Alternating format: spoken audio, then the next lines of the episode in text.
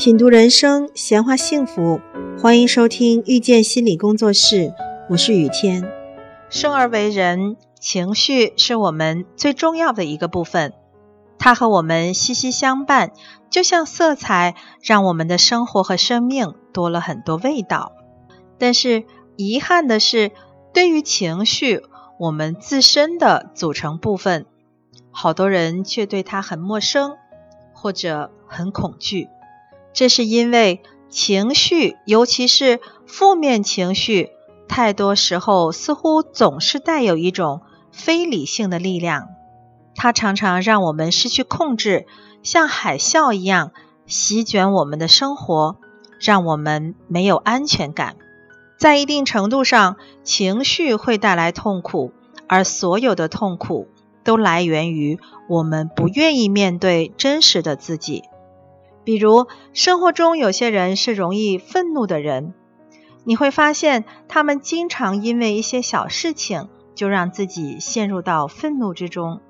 比方说，同事误伤了自己；又比方说，买了双鞋不太合脚，又退不了款；又或者是吃了一个难吃的水果；又或者是伴侣和孩子不符合自己的设想，没有达到自己想象的目标。这些日常中不如意的小事情，往往都能让这些人勃然大怒，甚至一瞬间变得脾气暴躁。我们说进入暴怒状态，这样的暴怒状态经常会让血压升高、心跳加速、肾上腺素飙升等等。在面对很多易怒的来访者的时候，我们常常会发现。一些愤怒的人的背后是深深的无力感，这种无力感来自两个方面。首先就是全能感了，也就是认为世界上的事情都应该如我所愿，自己停留在一个想象的世界当中。那么，当现实不符合想象的时候，他们就会很受挫，就会很愤怒，觉得怎么可以这样。另外，这种无力感还来自无用无能感。这种无用无能感是指向自己的，恨自己没有用，有时候也会转化为对别人的恨，所谓的泄愤。这种无用无能感往往来源于早年养育者对幼小的孩子的投射。这些早年养育者对自己的孩子有着不切实际的夸大要求。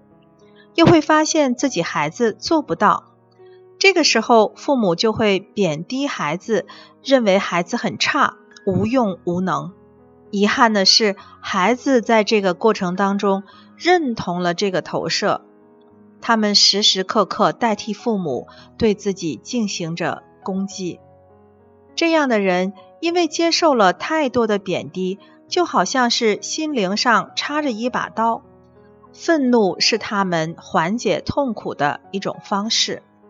不论是哪一种人，我们扒开愤怒背后的表皮，总是会看到一个血淋淋的真相，它叫无力。而这种无力，此时正是你心里的一部分。愤怒不过是它的掩饰。如果你不愿意直面这种无力，处理这种无力，愤怒就会继续的循环发生下去，而痛苦也会持续下去。情绪不过是你真实内心的提醒，它一遍一遍的呼唤你，来面对我，来面对我。毕竟，真实的自己害怕和你的头脑失去连接，就如同早年孩子渴望被妈妈看见，他一万次的喊：“妈妈看见我，妈妈看见我。”感谢收听遇见心理工作室，我是雨天。